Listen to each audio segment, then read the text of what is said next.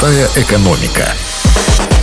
Всем доброго дня, у микрофона Василий Данилов. Давайте с вами вместе разбираться в экономических материях для того, чтобы экономика работала на нас, а не наоборот.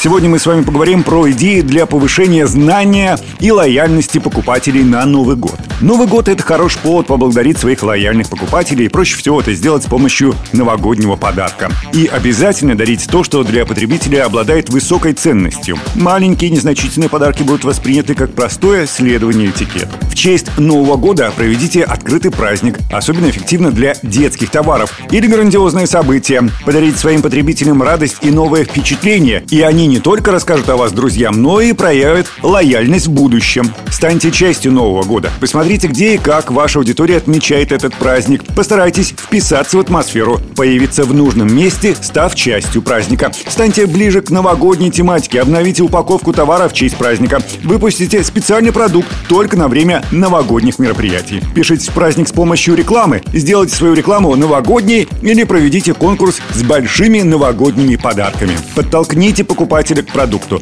намекнув о том, что пора начинать жить по-новому, пришло время что-нибудь улучшить, и ваш продукт в этом поможет лучше всех. И, конечно, не забудьте прибавить к своему посланию небольшой стимул в виде скидки, бонуса или бесплатных привилегий. Ну а мне на сегодня все. И помните, как сказал австро-британский экономист и политический философ Фридрих Август фон Хейк, экономика – свобода. Это свобода любой деятельности, включающей право выбора и сопряженная с этим риск и ответственность ответственность.